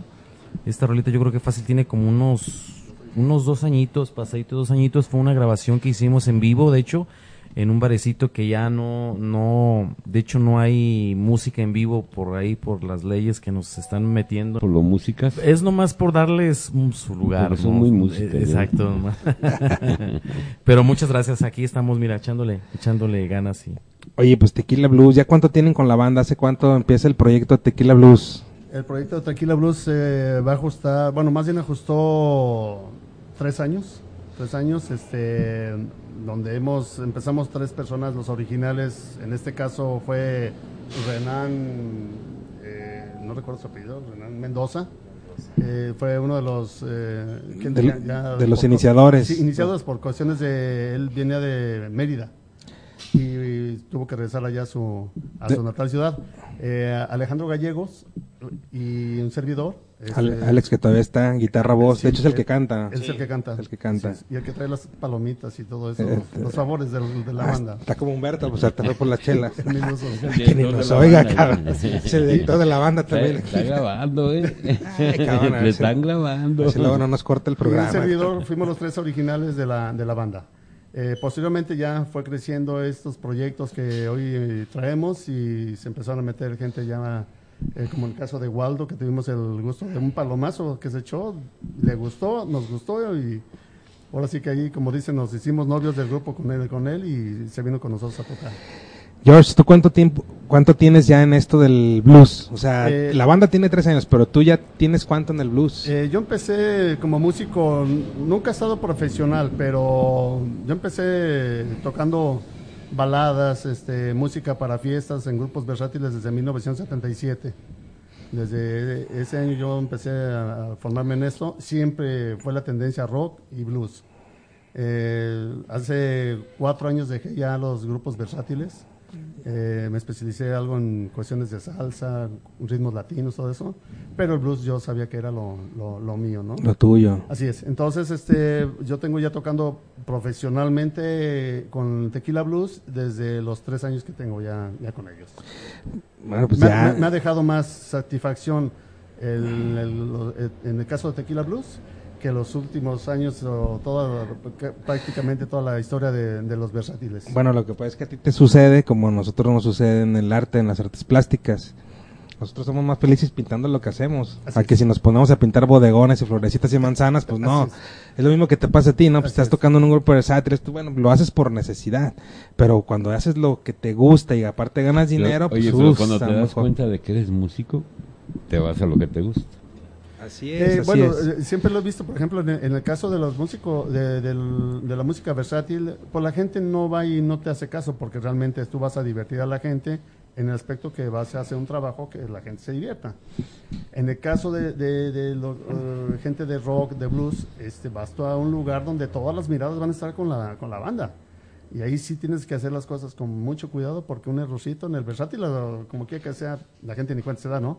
Y acá con nosotros este sí es un poquito más más preciso hacer las, las cosas más detenidas. Sí, claro, la gente va, además de disfrutar la música, va también a apreciar, a ver cómo ustedes se desenvuelven en el escenario, que también es parte del show, ¿no? Porque digo, estás tocando y a lo mejor a la gente le gusta verte cómo te estás moviendo y cómo estás haciendo tus, tu, tu ritmo, ¿no? Al momento de estar ahí. Lo mismo pasa con los guitarreros, ¿no? El guitarrista, por ejemplo, está en el escenario y cuando le toca su solo, pues tiene que lucirse el canijo para que al momento de que está ahí, pues le chillen las cuerdas a la guitarra y la gente se emociona emociona más, ay, este cuate como que sí, ¿no?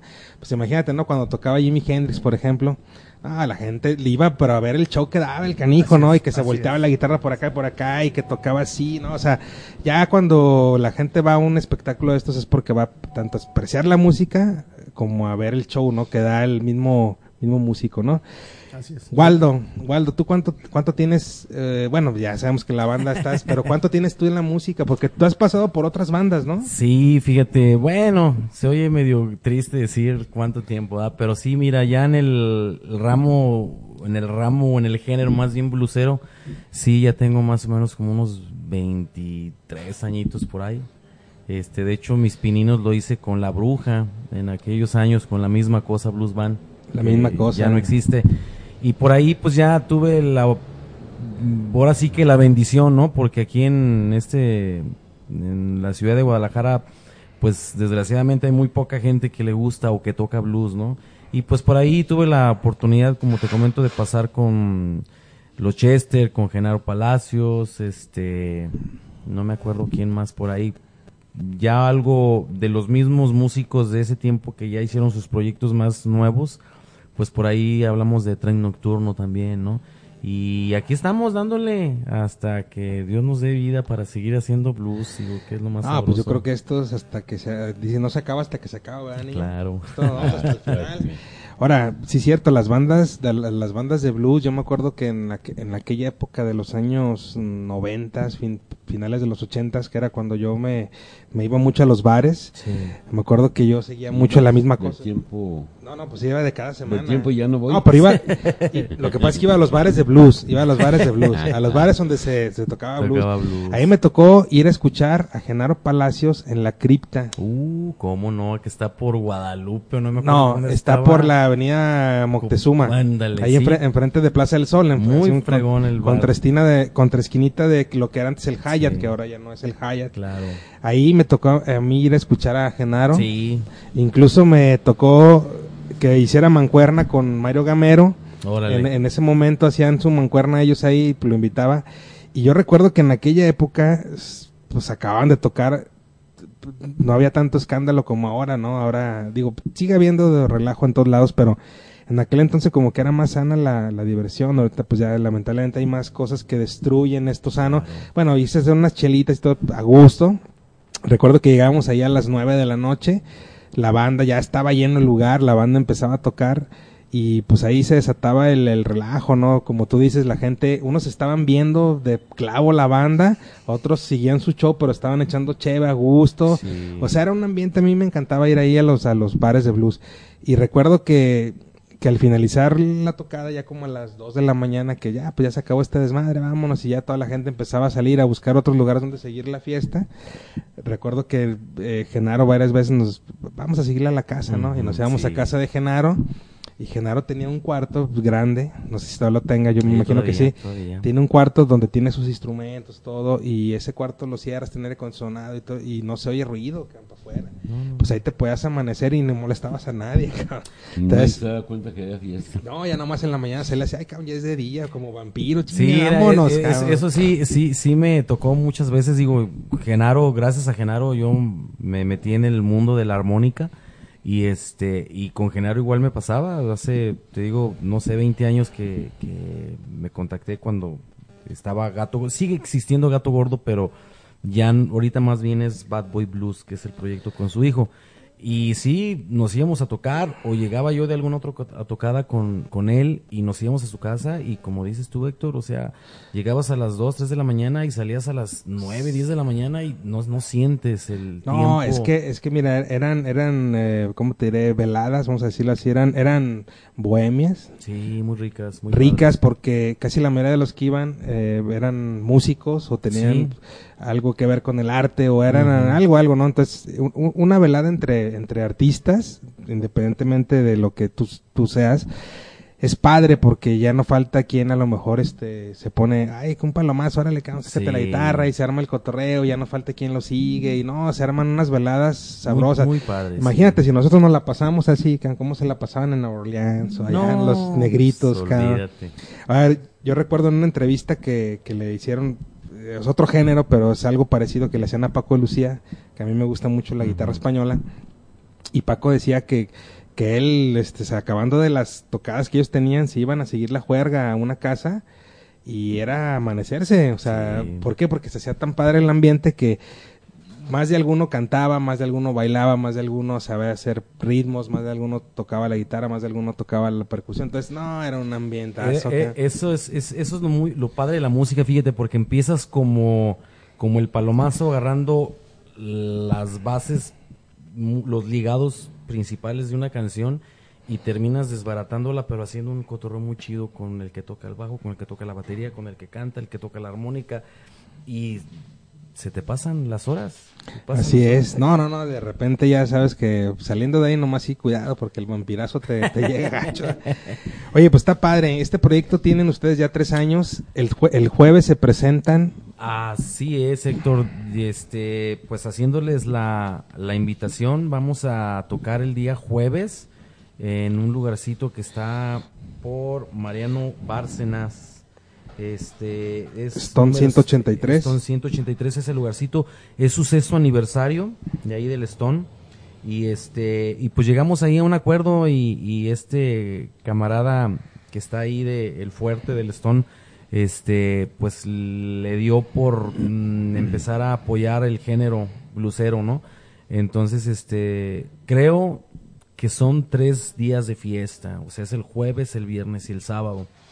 Entonces, este, empezamos el jueves con blues y pues obviamente el viernes y el sábado ya con, con la onda de rock and roll, ¿no? Que también es una onda muy chingona, ¿no? O sea, muy padre.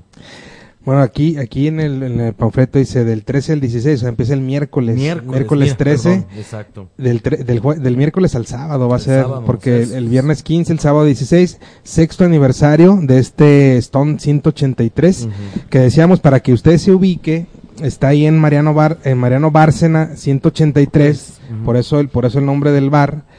Está ubicado entre San Felipe y Juan Manuel. Así es, ahí mero, a media cuadrita exactamente, a, mano derecha pues al sentido de la calle. Así es, entonces para que no se para que no se pierdan ahí va. Para que no se pierdan este, yo pienso que si andan por ahí rondando por ese ese lugarcito a donde pregunten cualquier cafecito inmediatamente les van a decir, no es un lugarcito muy muy conocido por mucha gente, entonces sí, sí darán fácil. Ustedes empiezan a tocar a las 9 de la noche. A las 9, así es. Que prácticamente es excelente hora para empezar a agarrar el cotorreo. Sobre todo, ¿sabes qué? Estamos cuidando, eh, que ya ahorita a muchos no les importa mucho, pero estamos tratando de cuidar mucho el día siguiente, ¿no? O sea, muchos trabajan, entonces se trata de empezar el cotorreo temprano para, si se sigue, pues qué padre, ¿no? Pero si se acaba temprano, pues a disfrutarlo, ¿no? Así es, para que igual igual ustedes que van a estar ahí en el evento, pues igual mañana el día de mañana también tienen labores y pues digo, a lo mejor eches unas dos tres chevecitas y irse tranquilones, ¿no? Para no Pues sí, ese es el plan, ¿no? Sí, pero si la gente se pone sabrosona y prendidona, pues le seguimos, ¿no? Sí, Waldo, yo les preguntaba hace rato que si ya tienen eh, algún preparativo para algún disco.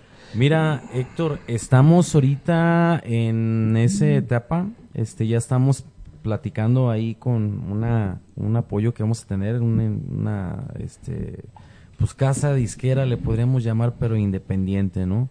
Este, ya estamos ahorita en la selección de las, de las canciones y estamos ahorita eh, en la etapa de que a lo mejor incorporamos unas este, canciones propias, porque por ahí tenemos algunas canciones propias y algunos covers, ¿no? Covers, pues obviamente arreglados a lo que es Tequila Blues, ¿no?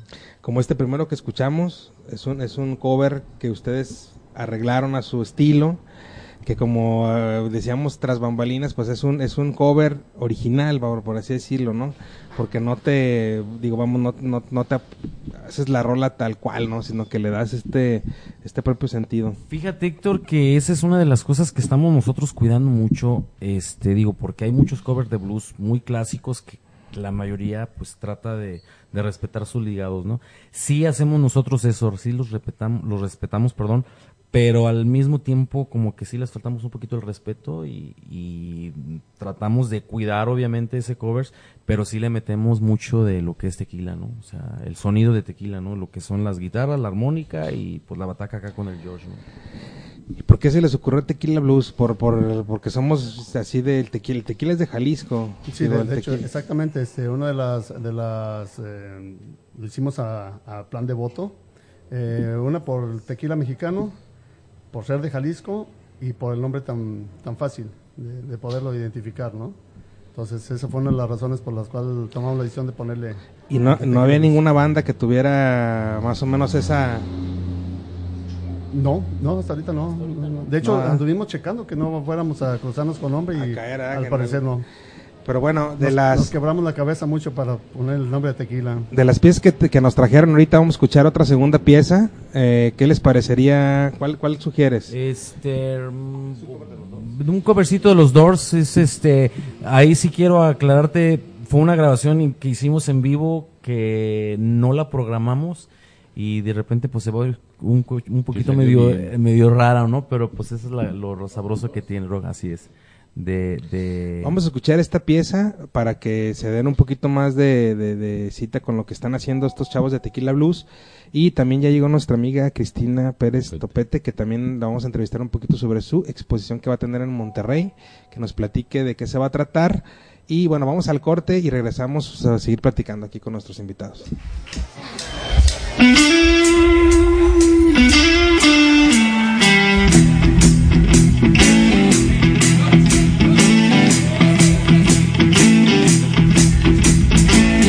La siguiente canción está dedicada para Mezcalito por parte de Waldo.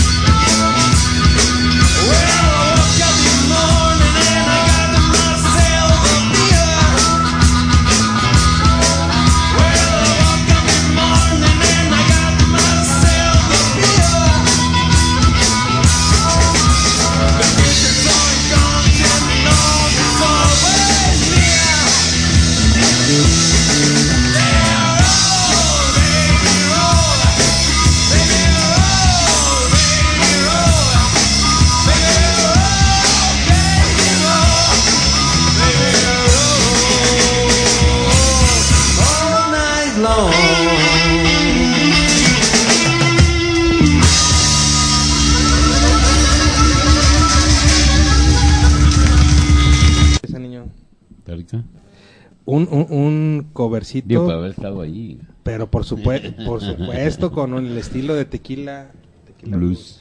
Que bueno, para que vayan el jueves, los escuchen, van a tocar estas rolas y otras más, ¿no? Van a estar así padre el ambiente.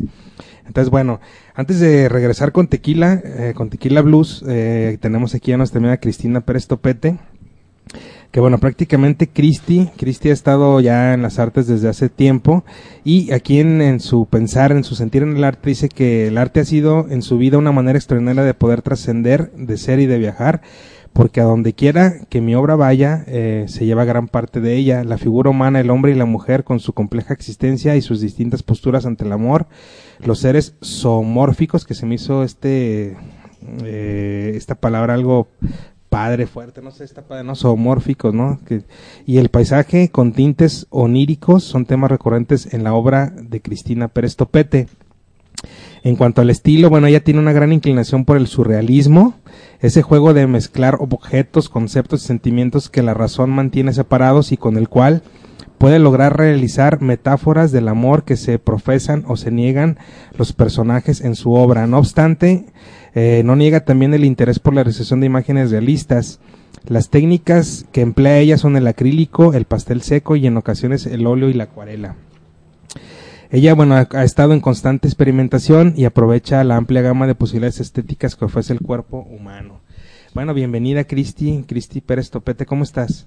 Muy bien, gracias Héctor. Muchas gracias por la invitación. Oye, haciendo un fe de ratas, que no, la, la, exposición no es en Monterrey, es en la Ciudad de México. Y, que bueno, Monterrey. calle Monterrey. Sí, cruza con Aguascalientes. calle Monterrey. Y cruza con Aguascalientes. 271 en la colonia Roma Sur, esquina Aguascalientes. La entrada está por Aguascalientes. Bueno, esto va a ser en, eh, Galería Arte y Expresiones. Arte y Expresiones. Bueno, el, el correo es galería.arte.expresiones arroba gmail.com por si quisieran por ahí eh, mandar algún correo o algo, pues para que por ahí. A ver, platícanos esta exposición que vas a tener, Forma Corporis. Forma Corporis, bueno, la traducción ya al español es La belleza del cuerpo. Este, pues es mi primera exposición individual. Quise que fuera ya porque, bueno, ya habíamos caminado mucho por aquí, por Guadalajara, buscando espacios y demás. Ya nos había tocado, Héctor, trabajar juntos. Este, y pues dentro de todos los temas que he tocado con valores colectivos y demás, pues el cuerpo humano siempre ha sido muy importante en mi obra, tanto como un reto de poder dominar la figura humana, pero también como el tema que con el que lo ligo en esta ocasión, ¿verdad? Que es esa dialéctica de el amor, el desamor, el duelo por el amor, la felicidad por el amor. Entonces, de eso se trata Forma Corporis. Bueno, aquí en, en el manifiesto que nos traes dice que, bueno, esta, esta búsqueda de identidad como artista, de ahí surge Forma Corporis, de tu búsqueda que traes, de la búsqueda que en constante movimiento la estás haciendo. Día con día los artistas estamos buscando algo diferente, ¿no? En la, tanto en la obra como en lo que vemos alrededor, ¿no? Claro, bueno, pues es que hay tanto, tanto que ver, sobre todo Guadalajara que tiene tantos artistas y tantas propuestas tan interesantes, creo que, que es un reto para el artista hoy en día este, buscar nuevos temas y temas propositivos, ¿no? Y entonces en este, en este caso, Forma Corporis es algo que yo en lo personal fue como, como esa búsqueda de mi identidad, quién soy como artista, qué es lo que propongo, y bueno, como te repito, este, el cuerpo humano fue como muy importante para mí desde siempre. Y ahora, bueno, con esta exposición este, y ayudada con algunas, eh, más bien varias eh, disciplinas artísticas, tanto tradicionalistas como alternativas, estoy conformando esta, esta exposición. Este, estoy hablando de arte objetual, pintura, eh, dibujo artístico y arte instalación. Van a ser algunas de las eh, disciplinas que vas a presentar dentro de esta exposición. Y bueno, a ver, platícanos, por ejemplo, en instalación, ¿qué, vas a presentar ahí? Eh, surge hace dos años en un laboratorio de, experimentación mis, mis primeras piezas de arte objetual, que son unas cajas de archivo que se van desplegando y van este, transformando el paisaje o la figura ah, que pinto dentro. Y entonces la instalación este, se basa en una de las cajas que se llama Beauty, que es una mega rosa que se va transformando de acuerdo a cómo se despliega la caja y está acompañada de otras dos cajas más pequeñas este, que son las, los, las hojas de la rosa. Este, esto se va a conformar como instalación allá. Quizás este, las cajas estarán suspendidas, este, se le dará como la prioridad a la rosa. Este, la rosa, aunque no tiene, eh, quizás este, no hay un manejo de la figura humana ahí, sí tiene algo de subliminal, ¿verdad? La rosa, este, con ahora sí que el cuerpo femenino. Entonces era como plantear este un punto en el que el desamor y el amor se unieran por, por esa pequeña pieza bastante sugestiva. Oye, pues va a estar interesante, ¿no? Interesante la exposición. Además, este, has venido recorriendo este camino sobre el cuerpo. Fíjate, ahorita recuerdo que hace... ¿La exposición que hiciste de tu tesis o algo así? La tesis que hiciste con esta Angélica... Sí, bueno, que el año pasado nos estrenamos, este, Angélica y yo como, este, en nuestras exposiciones duales, nos fue súper bien. Instituto de Cultura de Zapopan creyó en nosotros, nos dio dos espacios aquí muy importantes y nos fue súper bien con la tiranía del cuerpo, que ya manejábamos estos La tiranía del cuerpo, sí, y, y, y tú le das continuidad con esta, más o menos digo algo digo, no te desprendes de todos los temas al mismo tiempo cuando haces un trabajo, ¿no? Te suelta con forma corporis es algo puede ser como, digo, no es una continuidad exactamente, pero digo, no te desligas de esta cuestión del cuerpo femenino. Claro, este, digo, no hay tal continuidad en el tema, pero sí estéticamente, como lo mencionas, sí sigue. O sea, el incluir siempre la figura humana en mi obra siempre me va a marcar. Este, sí hago paisaje onírico, pero siempre incluyendo la figura humana. Entonces sí es importante para mí. Es, como la marquita de Cristina Pérez Tupete. Cristina, vas a estar allá el sábado en la inauguración a las a las 8 de la a 6:30, perdón, 4:30. A las 4:30 es la, es la inauguración. Eh, ahorita, bueno, nos comentabas que el Via Crucis empieza el viernes, ¿no? Porque prácticamente uno como artista siempre tiene que andar buscando la manera de trasladar la obra de la mejor manera posible, porque a veces se la dejas a alguien más y no sabes ni qué le va a pasar, ¿no? Entonces, en este caso, si vas a llevar lienzos, vas a llevar ciertas cosas que llevan un cierto cuidado, pues no hay como que mejor la traslades. ¿Tú cuánta obra vas a presentar así entre dibujos y pinturas y eso? Sí, llevo 12 dibujos eh, de pastel seco, de realismo. Este, llevo dos lienzos en acrílico, donde plasmo más bien la figura geometrizada y este y las piezas de arte objetual. O sea que sí llevamos como unas 15 piezas. Y sí será un Via Crucis porque me voy de madrugada este, a entregar la obra al museógrafo a las 12 de mediodía, esperando que la empresa este, que se llama Cultura e Iluminarte, este, pues ahora sí que, que haga pues la labor, todo, la, todo lo demás, ¿verdad? Este, el, el, rol profesional que falta, la curaduría, la museografía y todo el servicio que la empresa. Bueno, pues te deseamos el mejor de los éxitos para que esta, esta exposición de forma corporis llegue a, su esplendor. Además, toda la obra va a estar a la venta, dijimos, ¿va? Toda la, se va a vender pues la obra para que el que quiera y guste y, eh, adquirir alguna de las piezas, bueno, va, va, a estar ahí la muestra. Y que además, eh, ¿tienes alguna página de Facebook donde la gente te pueda contactar o página de web? Sí, con mi nombre, este, Cristina Pérez Topete en Facebook y este guerraperez.jindo.com, que es una página que hicimos Angélica y yo el año pasado, donde pueden también ver obra de ella y el concepto de la tiranía del cuerpo también. Y de lo que están haciendo actualmente. Bueno, Cristina, pues te deseamos lo mejor. Ojalá que, eh, digo, todo salga a vos y que te regreses sin obra, no porque la olvides allá, sino porque ya te la compran, ¿no? Ya se quede la obra, ¿no? Ojalá, Dios te oiga. Ojalá, ¿verdad? ojalá, y con la cartera bien gorda, que es lo que, lo que todos Para que lo puedas poner a pintar de nuevo. Sí, no, no, no, imagínate llegar a comprar lienzos todo, ¿no? En blanco. Que se vaya el ciclo de nuevo, que se repita, que se repita, que se haga más grande. Así es, Galería Arte y Expresiones, es donde va a estar. Ya, ya, ya lo dije, lo vuelvo a repetir, no es en Monterrey, es en México DF, calle Monterrey 271, Colonia Roma Sur, esquina calle Aguascalientes también, porque no los voy a mandar yo a Aguascalientes. El, el teléfono teléfono Si los mandas a Roma. y que, los mande a Roma. Eh, ella, ella, dice que se sacrifica. Si la mandas a Roma, se sacrifica. que me reciban, niño, no hay ningún problema, no hay problema. Que una galería me abrace allá. Así es, bueno. sí, Amigos, ahí está, próximamente. ahí está la invitación de, de, Cristina para que no se la pierdan. Y todavía nos queda un poquito de tiempo. Creo que vamos a. ¿Con otra pieza? A checar una de las piezas de nuestros amigos de, de Tequila Blues. Eh, Waldo, platícanos un poquito sobre este este cover, ¿qué onda? Las guitarras también energéticas, también punch. sabemos que es de los Doors porque pues la letra no lo, no lo, no lo, dice, ¿no? Pero la música está totalmente... ¿Cómo engañar, no? Con esa canción muy clásica de los Doors. Fíjate que mm, es una de las tareas que normalmente tenemos nosotros como tequila de cuando proponemos este ya sea una canción propia o una canción un cover en este caso más este buscamos la forma de que suene pero que no suene pero que suene a tequila. Que suene, no. Que suene, pero que no, o sea, que suene, pero que no suene. Que tenga tequila.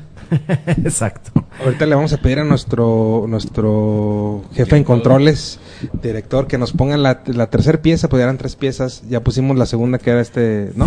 Fíjate que, sí, la, ya vamos por la tercera. Eh, fíjate que quería comentarte algo, este, esta grabación, eh, lo que te comentaba fue hace ya de los inicios de Tequila este estaba nuestro nuestro antiguo compañero Ren, eh, eh, Renan, Renan eh, entonces este ya no está con nosotros está ahorita Osvaldo un tocayo no y este pero te doy te prometo que la próxima vez que me invites aquí a tu programa te traigo material nuevo ya de nosotros. Eso entonces es este un placer estar aquí con ustedes. vamos vamos a escuchar esta pieza un, un, un poquito para que vean lo que van a escuchar el jueves y que bueno, además de además de lo que ya escuchamos que está muy punch, muy rico, muy padre.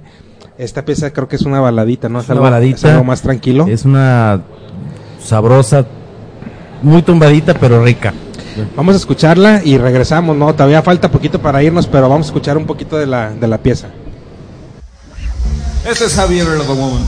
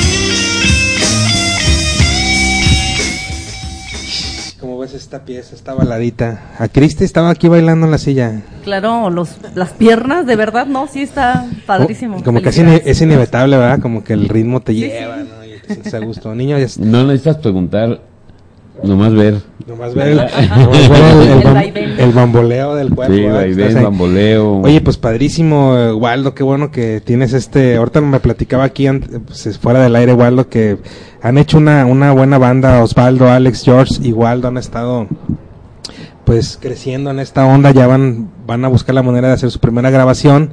Ya lo dijo él que la próxima vez nos va a traer material nuevo para, para escuchar aquí y seguramente cuando graben el disco también van a venir aquí, ¿no? Si me invitan, con todo gusto, ¿eh? es más, aquí casi, casi... Compromiso, ¿eh? Es compromiso. Casi, casi podemos, este, de una vez hacer el, ¿cómo se llama? El amarra. Como el, el, compromiso. El compromiso. Pero, pero oye... Él mismo dijo. No, pero ¿qué tal que, que lo hagamos y que hagan algo aquí en vivo? A lo mejor acústico. Ah, no, no, con todo gusto, con todo gusto. a lo mejor, digo, a lo mejor acústico porque, digo, a lo mejor sea muy complicado conectar todo.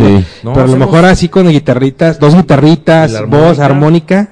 Hacemos algo sabroso a lo mejor acá el George se puede traer un, un, un bongocito. Hacemos algo acusticón. que sea un compromiso. ¿Qué te parece? y, y, pues hacemos el programita así largo, ¿no? Así que con musiquita, cotorreo y pues aquí ya ven que no faltan las cervezas, ya vi todos chelas y de todo, o sea, porque lo que se trata aquí en el programa es de pasársela bien, ¿va, niño?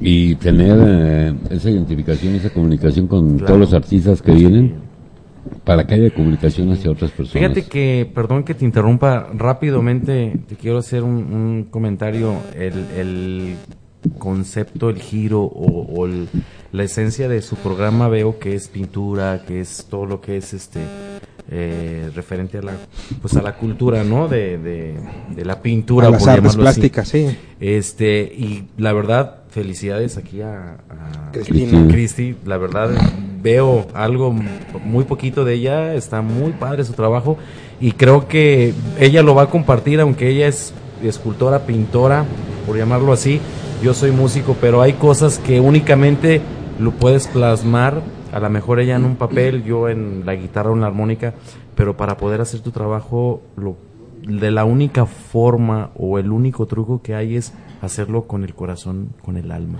Yo pienso que es la única forma para poder expresar tu trabajo, ¿no? No hay más. Oye, hace rato que nos decía Valo, nos decía Valo Pulido que, oye, qué padre, ¿no? Porque estamos, estoy aquí en el programa y me late como la pues la armonía que, pues, la vibra porque dices que lo están disfrutando.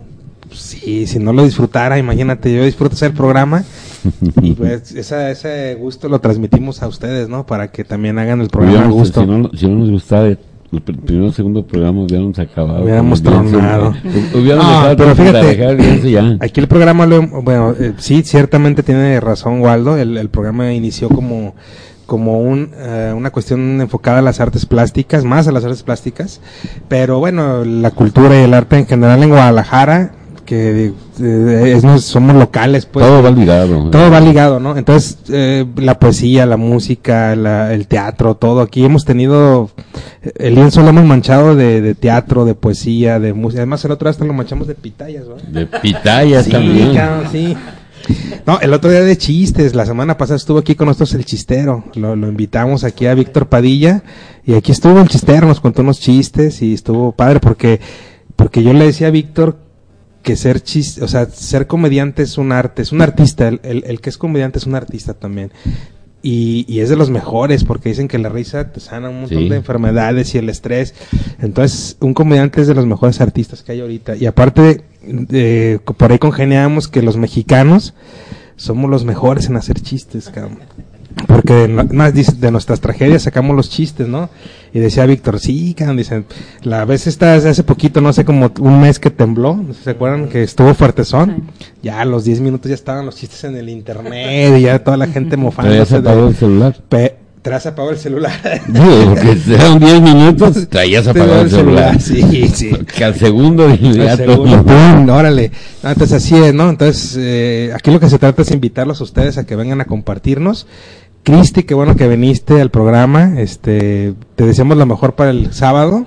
Y bueno, pues gracias por habernos venido a platicar un poquito de esta forma corporis que nos vas a pues, Muchas gracias, Héctor. Pues ahí nos vemos. Este, ya le comentaba Niño ahorita fuera del aire que ojalá se venda todo, pero si no le vamos a dar de todos modos seguimiento al tema aquí, ah, en Guadalajara. George, gracias por haber estado en el programa y también estás invitado a la siguiente, ya es un compromiso. ¿eh? Muchísimas gracias. A ver, de antemano, el, en, en, nombre de Tequila Blues, les agradecemos mucho a, a todos ustedes la, la, invitación y esperamos vernos muy pronto. Gracias. Waldo también, gracias. Y ya está, ya está el, el trato, ¿eh, Waldo? Pues una vez más, muchas gracias por el espacio, la oportunidad y pues este, y ánimo, que, que, que, viva el blues. Así es, amigos, va, vamos a despedirnos ya del programa. Eh, le vamos a pedir a nuestro director en los controles, Humberto Rosten, que nos despida con la última pieza que no pusimos de, de Freddy Valeriani que se llama Jalan. Con esa pieza nos podemos ir, Humberto. En bajito, porque ahí viene Jaime Sabines. La, Tequila Blues, ándale pues, con una de Tequila Blues y quedamos pendientes con esta pieza y ahora sí tú elígela, nos vamos con una pieza de ellos para que el jueves ahí estamos presentes en, en, en ¿cómo se llama? El Stone, Stone 183. 183. Órale, ahí va.